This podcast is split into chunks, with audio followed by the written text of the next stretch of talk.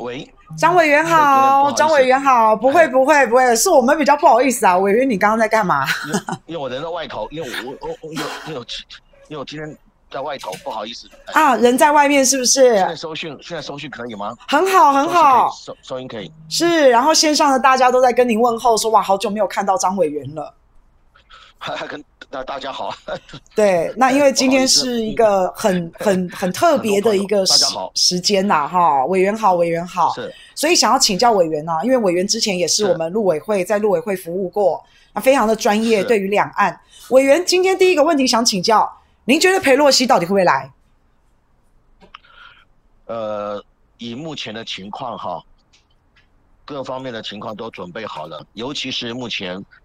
美国在主流上反中的气氛蛮强烈的，所以我认为他就他的政治立场上来说，他既然已经烧了这个火，要他这个时候马上委员抱歉抱歉，对他来说是可能有很大的困难。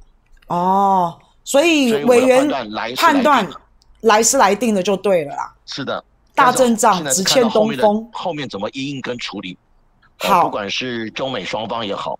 这个美国国内也会掀起很多政治上的不同的意见跟讨论，那么美中的关系绝对应该是火上加油，而且是我认为是非常非常的这个冲突跟对立的。那两岸关系的紧张跟对立是不在话下，这点我们都可以想象得到。嗯，那所以像这样子的冲突有分军事上跟经济上。那现在看来，中国大陆已经在准备了，呃、已经在备战了。呃，这么说了哈，呃，在国际事务上哈，呃，虽然有联合国有国际法，可是呢，这些东西呢，实际上在真正的国际现实上，跟国际冲突、跟国际权力运作上来说，最好的工具就是军事武力。嗯，嗯，最好的工具就是军事武力。我们可以看到，不管是美国在伊拉克也好，好在其他地方的军事冲突，尤其是今天还有一个新闻，嗯，美国这个 CIA 的无人飞机把宾拉登的继承者给击死击毙了，好哦，今天还有这个新闻啊，国际法的审判呢，嗯，也没有经过国际法庭的授权呢，嗯，呃，美军跟美国 CIA 就可以直接在国外进行这样子的一个军事行动，好，所以。我个人来看，大家现在很关心，就是，呃，在北京对这个立场跟这样子的一个认为是挑衅行为的状况之下，北京会有进一步的行为。呃，这几天的新闻，我想大家都看到了，呃，大陆方面他的一再的宣布增加的军事演习，而且是实弹演习。实弹的。我这里我想有很多我们的朋友啊，在线上，呃，当过兵都知道，这个演习如果是实弹演习的话。那是不一样的，实弹演习是完全不一样的哈。那当然，就美方来说，美方在亚太地区，尤其是在第七舰队的部署，也看得出来了，两个航母舰队也在这边。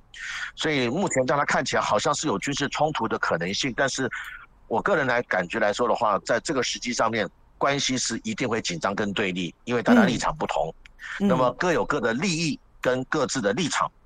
那是用军事来解决？我认为这个事情不是军事解决的问题。Pelosi 美国众议院议长他到我们台湾来访问，本身就是一个政治行为，嗯，本身就是个政治动机，嗯，他的目的也当然是为了政治利益，包括对民主党的选情，为他自己的声望，同时呢，也希望借这个机会呢来强化民主党在反中上面的一个立场，嗯，那同样的道理来说。美国总统拜登政府来说的话，他当然希望这不是美国政府行政部门所做的行为，是美国国会。嗯，其实私底下来看的话，他们还乐观其成，因为如果是美国行政单位，他有这么大的动作出来的话，那个冲突跟对立可想而知。现在是美国国会，他可以推给推给说，美国是三权分立，这个是美国立法机构的行为哦，所以对美国政府来说的话，他有他的盘算。当然，就北京来说的话，他认为现在中美关系已经，其实从川普上任到现在为止，关系不断的对立、冲突、竞争，甚至有一些争霸的行为。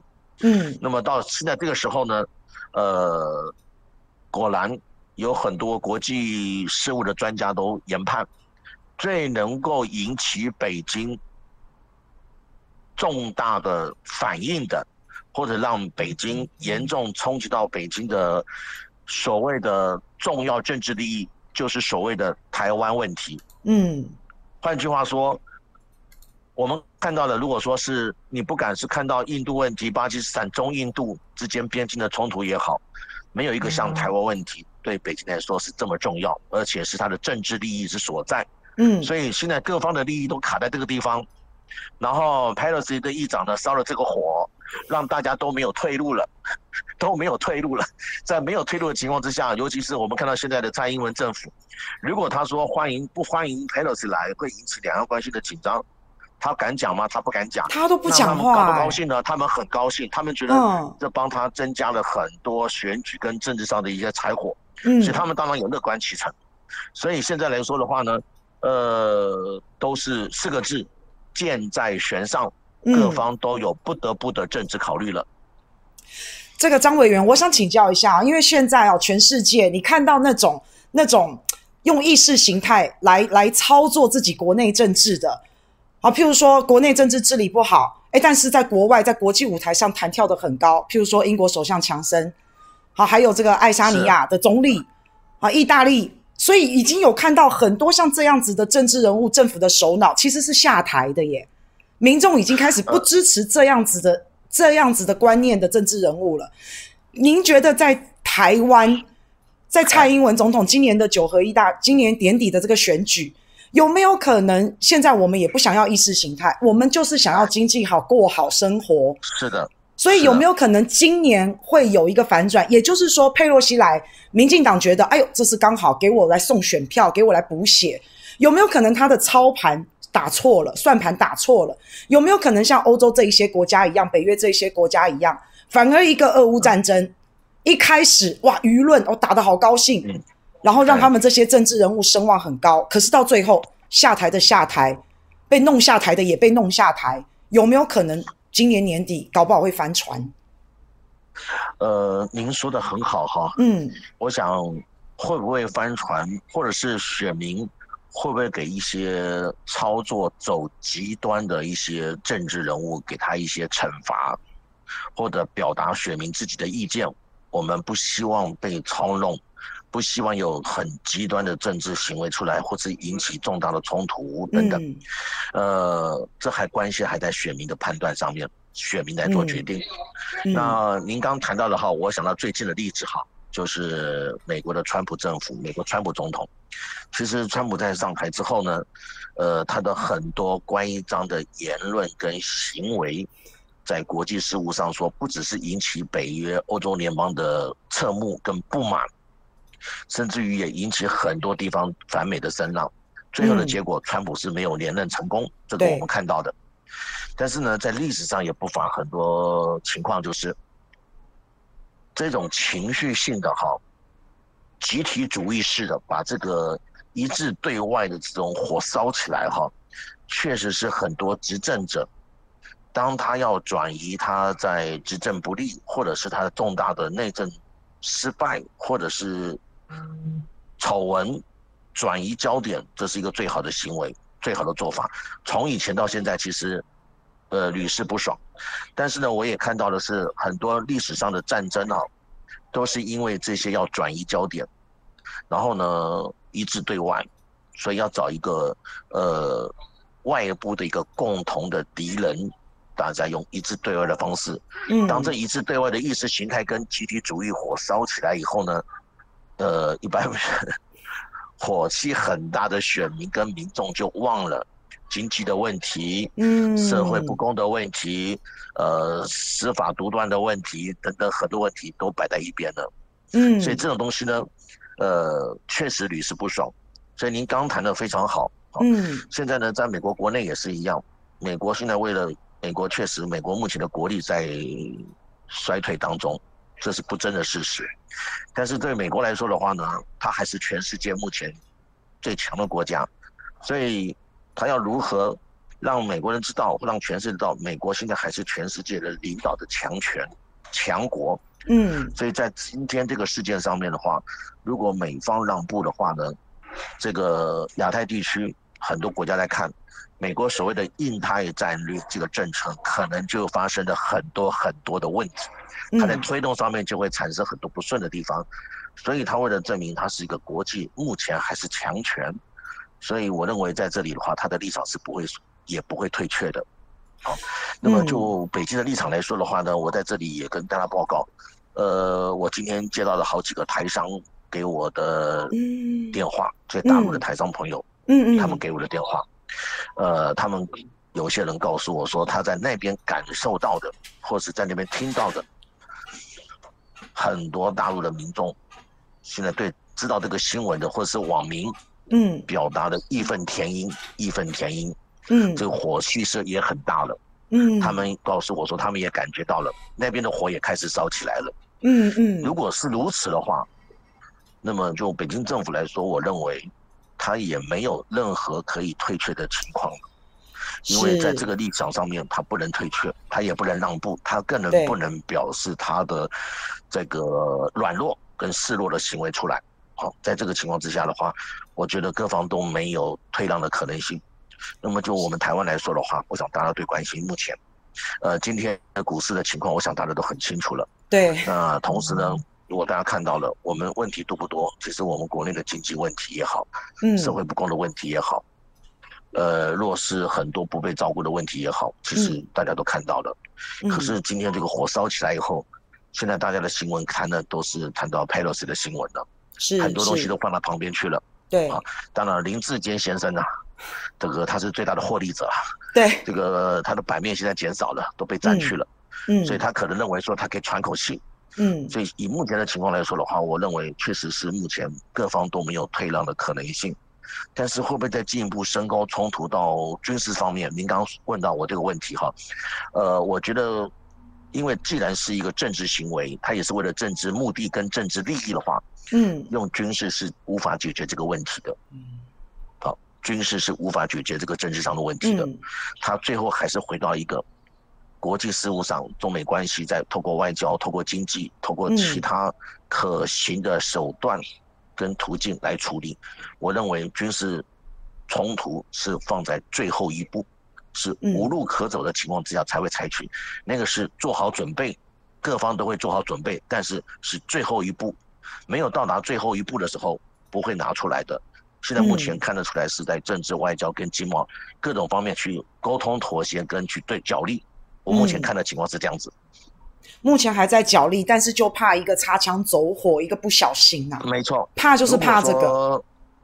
很多战争也是这样发生出来的。其实二战也是这样啊，都是一些小事。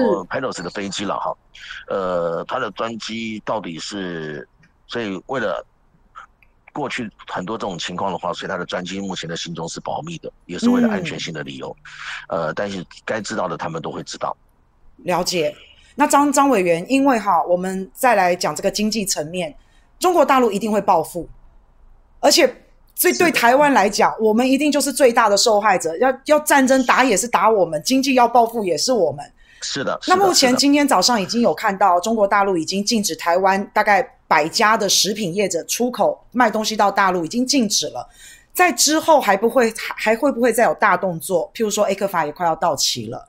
他们还会用什么样的一个手段来对台湾？呃、我们在未来这个经济的走向会怎么样？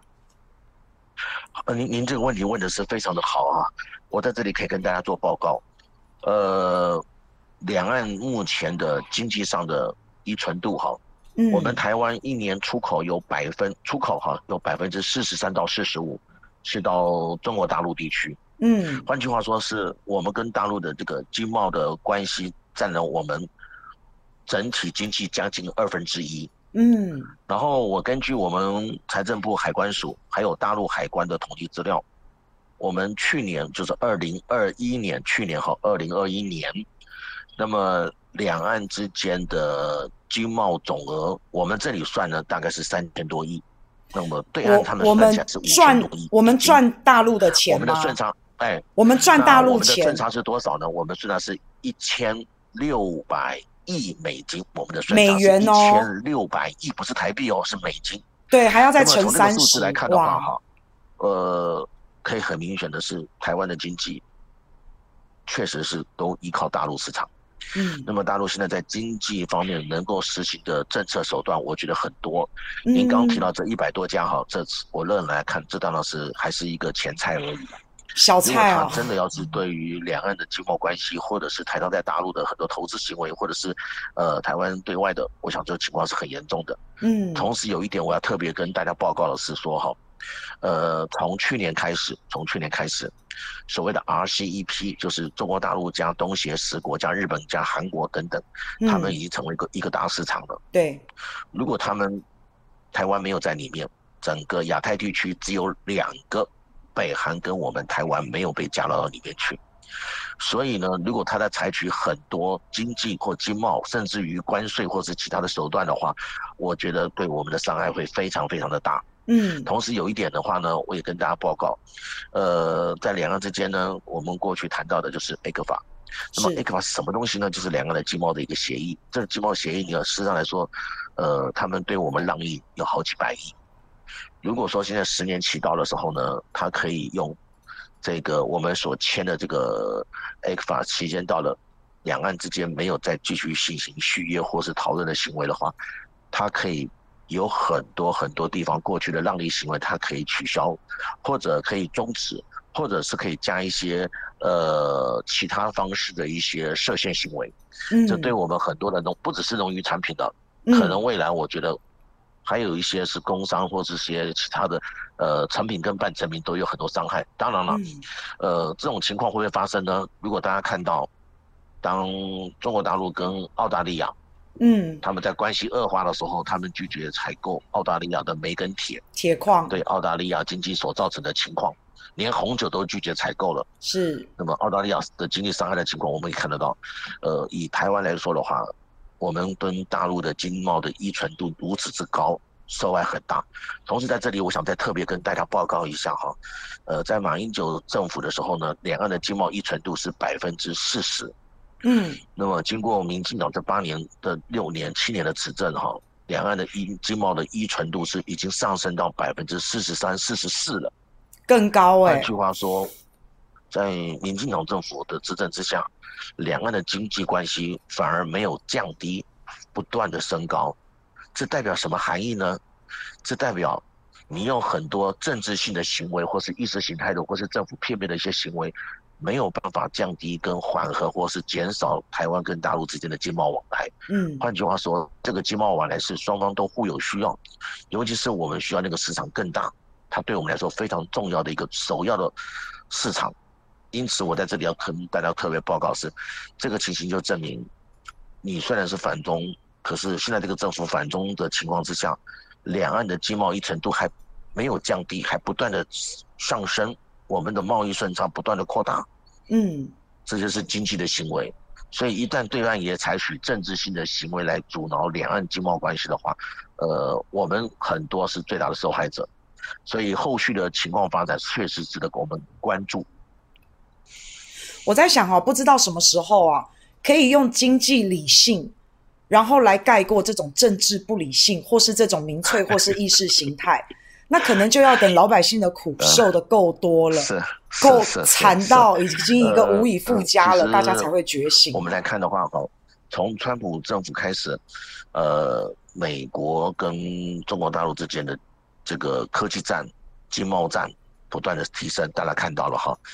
呃，他们两边都受害，都需要妥协。对对。可是就两岸的经贸关系，我来看的话，我们的整体量还是比较小。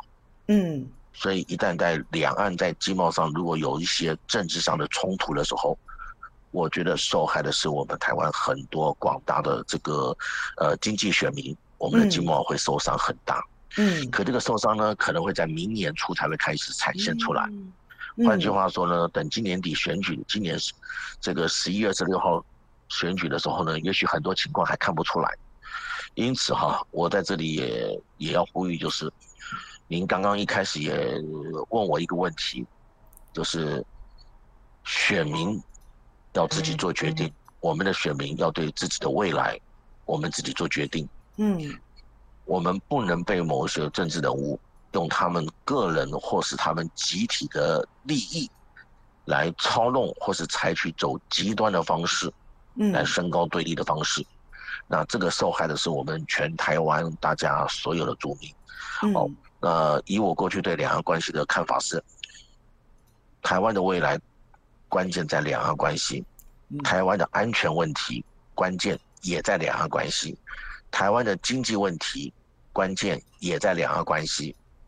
换句话说，嗯、两岸关系关系到我们台湾未来的安全问题、生存问题、经济问题，甚至于未来发展的问题。嗯，任何主政者在处理两岸事务的时候，我要请他们以苍生为念，以国家的整体利益为念，要特别小心谨慎来处理。嗯。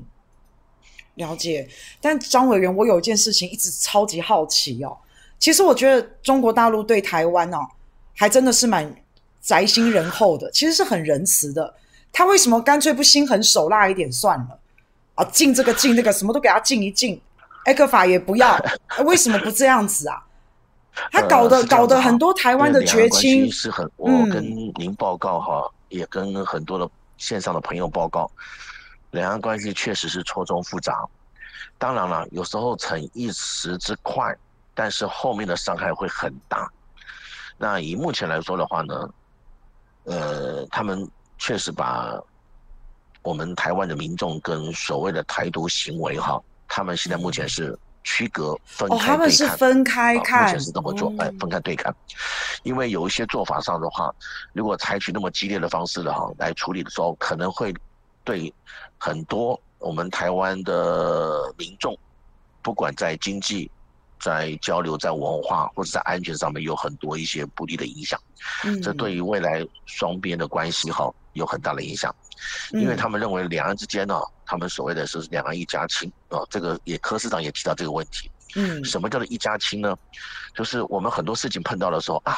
这是自己人呐，啊，还得打地狼，哎啊，自己人自己人，还有我同乡呐，还自己人呐，自己人都好讲话，但是你说他不是自己的，是外人的时候，那情况就不一样了。嗯，我们在谈生意也好，在处理很多社会上有很多事情的时候，这个人际关系跟人之间的互动也是如此。是是是，在两岸之间更是如此。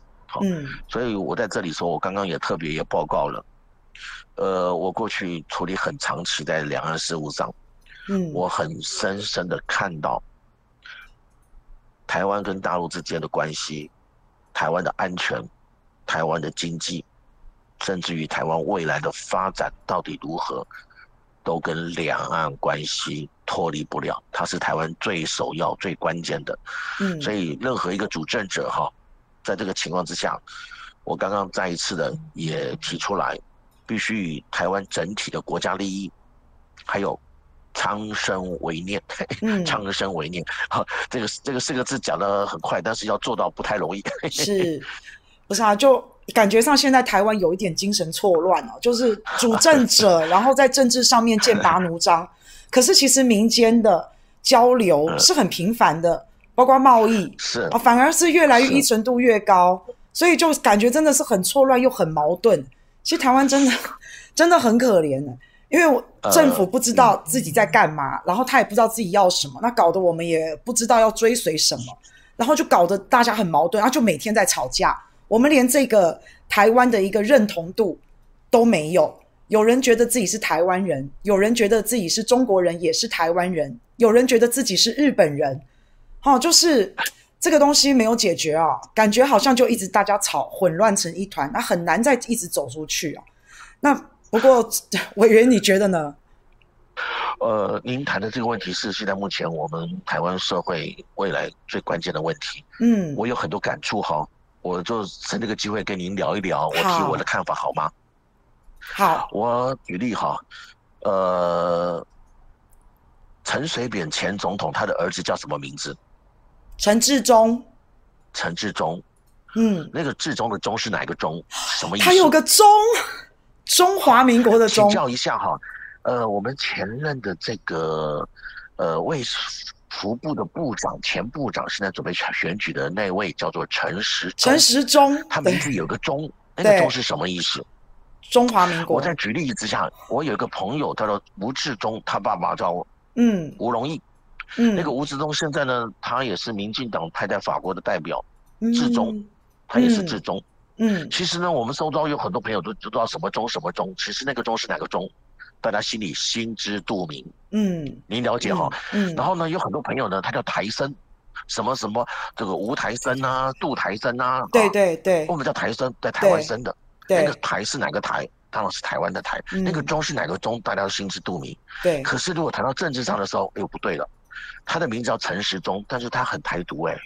嗯。他的名字叫吴志忠。现在驻法国的代表，他很台独哎、欸，嗯，那我们陈前总统他的儿子，他给他取名叫 陈志忠哎，哦，好了，我举这个例子呢，大家看一看，想一想就想到哦，原来两岸关系确实在文化上面也好，在血缘上面也好，在地理位置上也好，甚至于我刚刚跟大家报告的经贸关系上这么密切。那在这里有提到，例如说我是南投人，嗯，我碰到了很多同乡，我说哎呦你是哪里人？我是南投人，我是台中人。同样的情况，我在欧洲念书，我在法国念书念了很多年。我曾经看到法国在欧洲，他们也曾经遇到我们今天相同非常类似的情况，就是您刚所说的情况。嗯，我在当时念书的时候呢，法国跟欧洲他们在进行所谓的政治跟经济的整合。很多法国人哈，他们觉得如果整合成一个欧洲的话，一个成立欧洲联盟的话，法国就不见了，法兰西就不见了。嗯，他们是反欧洲联盟的。嗯，可是有很多法国人，他们认为说，以法国现在的实力，根本在国际舞台站不力量不够，必须整合成欧洲的力量，才能在国际社会上有新的力量出来。那么整合之后呢，整个经济互相大家互相整合，力量会更大。所以当时在法国内境内哈，就发生了所谓的支持欧洲联盟的拥欧派，反对欧洲联盟的反欧派。嗯，两派的人呢，在电视上政论节目的时候呢。讲一讲就吵起来了，还打架，还丢椅子、摔桌子。嗯，在政治上也是如此，大家对立的很厉害。嗯，我记得当时在马斯垂克条约通过之前夕，法国的前任的总统叫做密特朗 François Mitterrand，他就讲了一句话，那句话到今天为止我印象很深刻。他当时呢就告诉法国民众，他讲了一句话，他说：“我是法国人，嗯，法兰西，法国永远是我的祖国，我的 motherland。”嗯，可是欧洲是我们法国的未来，我们法国的希望，我们法国的未来，嗯、我们必须走上未来。嗯、可是永远不会忘记我的 motherland，我的祖国。嗯，很多人听了他这句话，了解了问题在哪里了。嗯、所以马斯垂克条约在法国公投的时候就过关了。嗯，同样道理，今天台湾遇到了很多的问题，不管大家在政治上也好，在很多地方有不同的看法，但是毕竟两岸关系怎么来的？从过去到现在，嗯、大家心里很清楚。嗯，我在这里也希望我过去到现在，我们这些从事政治的人物哦，不要再用对立意识形态、用对立炒作对立的方式，嗯，来获取自己的政治利益。嗯，我觉得会伤害到我们的国家的整体利益，伤害到我们的下一代，甚至于这个仇恨结深之后呢，未来只有用我们不想看到流血的方式来鼓励。但是我们大家都不愿意看到的，所以怎么样再往前走一步哈？我觉得这里都需要大家都要深思。嗯，呃，台湾目前所有的状况都得来不容易，对，我们要珍惜，珍惜这么好的地方，珍惜我们有机会在这里，我们大家一起在台湾这边发展。我觉得，如果从这个角度来看的话，我们。该选择什么样的未来？大家仔细思考之后，应该会做出一个想法了。是，那因为刚刚张委员讲到了这一这一席话哈，就是所谓我们自己对自己的认同。刚好杏仁哥也在线上，张委员，杏仁哥也在线上。哦、杏仁哥，杏仁哥也在线上。对，他刚好在讲课纲啊，去中国化。其实委员，您看哦，像这个俄乌战争。他就是从去俄罗斯化，乌克兰就是去俄罗斯化开始，小刀锯大树，一点一滴啊，不只是乌克兰嘛，啊，包括什么爱沙尼亚，他们其实很多主政者都在走这样子的路。那我们台湾是不是去中国化这个课纲的问题啊，导致埋下 以后我们祸害的种子，是不是也有很大的一部分是这样子？呃。我对这个所谓的去中国化哈、去中华这个问题哈，我所以我刚刚就举，不好意思，我举了几个朋友的名字了哈。嗯。哦，尤其是陈时中先生，他千万不要生气了哈。那请问一下，就是所以去中化，那他们很尴尬了。他们这几个人都是很，我刚刚前面请呃请教那几个朋友，他们的角色就很尴尬了。嗯。其实我个人来看哈，台湾的未来要更加的包容。更加的国际化、全球化，台湾的未来。嗯，两岸关系是台湾最重要的关键。如果你能够更高的高度来看待两岸关系的时候，你就会发现到，呃，中国大陆的发展，跟中国大陆的未来，跟中国大陆之间的相处之间的问题的处理，其实我个人来看，我过去这么多年的两岸事务的经验来看。谈到文化问题的时候，谈到宗教问题的时候，谈到两岸社会问题的时候，谈到两岸经贸问题的时候，其实问题都不是很大。嗯。当谈到两岸政治问题的时候，问题都出来了。嗯。呃，两岸的政治问题说简单，我觉得也不是太复杂。所以您刚刚问的这个问题的话，我现在就是想跟大家再做一个说明，就是如果。你一定要把你的历史跟文化的东西用政治的方式去操作、去处理的话，有人说这是另外一种文化大革命，这的确也是如此。嗯，这对我们的下一代也好，对台湾未来的发展，我觉得都是很不利的。是，如果台湾大家都同意，台湾这么小的地方，我们要往上发展的话，台湾要更加的国际化，嗯，全球化。嗯，那么全球化跟国际化的话，一个全世界第二大的经济的强权，经济最大的市场，请问我们要不要重视？我们要不要了解？我们要不要互动？我们要不要沟通？我们要不要对话？我们需不需要交流？如果要，那我们固步自封，用去什么化的方式，能处理这个问题吗？或者会不会造成反效果？越来越严重，把我们自己路越走越窄，嗯，到最后发生大家不愿意见到的情况，有可能，是。因此，我刚刚才必须提出来，就是一个主政者跟政治人物，必须对历史、对未来要负起全部的责任，嗯，好，那我们选民呢，也要用我们自己的力量，我们来决定我们自己的未来，而不是听少数的人。用断章取义或者走极端的方式来阻断我们的未来跟下一代的幸福，嗯，这是不应该的。是，尤其是只要是好的文化，我们都应该要把它好，对不对？应该要要应该要注入在我们的生活当中啊。这个这个东西好像逢中必反，也没有什么太大必要。那最后 最后张委员。最后一个问题请教您哦，就是这个佩洛西要来了，我们是不是给他个台阶下，看看佩洛西可不可以听委员的话，不要来了？你有没有什么方式把他这个楼梯给搬回来，让他可以顺顺的下楼，然后又不要来？可不可以给他一点建议？呃，当然了，谢谢您了哈。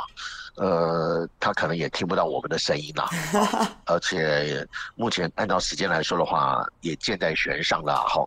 可是我还是要说一句，就是还有补救的最后一点机会的话，嗯，那就是佩洛西议长他到台北之后，他的讲话的内容哦，跟他的表现的方式、处理的态度，嗯，可能对这样子急剧升高的冲突，或许有一些化解的可能性。嗯，或者化解、降低，把它降温，嗯，有可能，嗯，这关键在他自己的作为，嗯，好，同样的道理，呃，我们执政党目前民进党的政治人物，也不要建立欣喜，利用裴洛西这次来访的机会，嗯，不断的升高，或者是把他来访的目的，把它不断的升高，或者是把它做其他政治上的那个，造成。不可收拾的情况，我觉得也应该适可而止。嗯，我看到有一位哈曾大使、曾代表，呃，把他捧得太高了。嗯，这个 Pelosi 跟曾这位曾大使哈，呃，谢大使啊，谢什么伟的哈，谢插伟哈先生，我觉得他们驻德国的那个，但是他把他捧得太高了，驻德国的是不是？嗯，好，那么我倒是认为，这个 Pelosi 议长以他的高度，如果他来访。他下飞机之后的讲话，我觉得是关键。嗯，如果他下飞机之后的讲话是有一个很大的高度，除了表达对台湾、台美关系的支持，他也不会在这里再去放火，或者是点火，或者是其他的。我相信有些很多问题可以稍微再降温。嗯，但是如果不是的话，一定要拉到所谓的亚太争霸，或者是其他的方面的话，呃，把这个火烧到台湾来，让台湾点燃，甚至于未来的发展，把台湾变成下一个乌克兰的话，嗯嗯，我觉得这就是非常不应该，也更不道德。台湾当然不是乌克兰。我们也拒绝，我们也不可能成为他们强权操弄下的乌克兰。今天乌克兰的处境大家都看得很清楚。是，呃，今年二月二十四号以前，啊，今年二月二十四号以前，开打之前，今天是，呃，乌克兰我看到的新闻，大家都看到，包括他们总统在内，没有一个人认为会有战争发生，认为俄罗斯不可能跟乌克兰有战争。才不过话讲完三天，不到一天。战争就爆发了。嗯，呃，我相信，我也希望，呃，美国和一些少数啦，我认为是少数的政治人物，台湾不是你们拿取选票的提款机，不是你们的 ATM。嗯，两岸关系也不是台湾少数政治人物拿取选票的 ATM，免费的提款机。台湾的未来，两岸关系是我们自己。来掌握，嗯，绝对不容许他们来作为，所以佩洛西到底是一个政治人物还是一个政客？下飞机之后的言行就可以判断一目了然。好，那我们就一起拭目以待，希望希望这一次我们大家能够顺利的这个度过。可是也也不会言的啦，就是张委员今天有一个佩洛西来，然后已经把情势升高成这样，以后还会有佩洛东、佩洛南，啊，这个 这个东西不可避免了。对，这这已经是开了一个先例，开了一道门了。那未来我我相信中国大陆一定会有他很强硬的动作，而且他一定会有所突破。就像委员所说的，他也要对这十四亿人民交代。已已经在中国大陆这十四亿人民已经内心那么的已经愤怒了，民意就是不可为嘛，所以他一定会有所突破。那是还是一样，台湾最惨，中国大陆突破突破什么？那就不就突破对台湾又再进一步的升高了这种威胁恫吓，对台湾也不好，所以我们就是这个受害者。是，是啊，确实是如此。嗯，呃，所以呢。到底佩洛西这次来访问啊？你看，因为两岸关系的问题已经成为现在国际瞩目的焦点了，嗯，很快就升高了。这个美国过去也很少有一位众议院的议长啊，啊，大家说好听说是第三个政治人物了哈，但好其实我觉得是有点是是美国总统万一有状况的时候的接位的顺序，不是美国政治。实力跟政治人物的排名第三，是是。今天有很多媒体或很多政治人物说法，我觉得不对。嗯，他是在美国排名接位的顺序是第三位。嗯，不是在美国的政治实力上属于第三位。是，否则他今年他就不用再选选美国众议员了嘛。嗯，他就准备选下一任的。他选总统就好啦。对，不是这样子的。嗯，好，那今天真的非常感谢感谢这个张教授，也是张委员。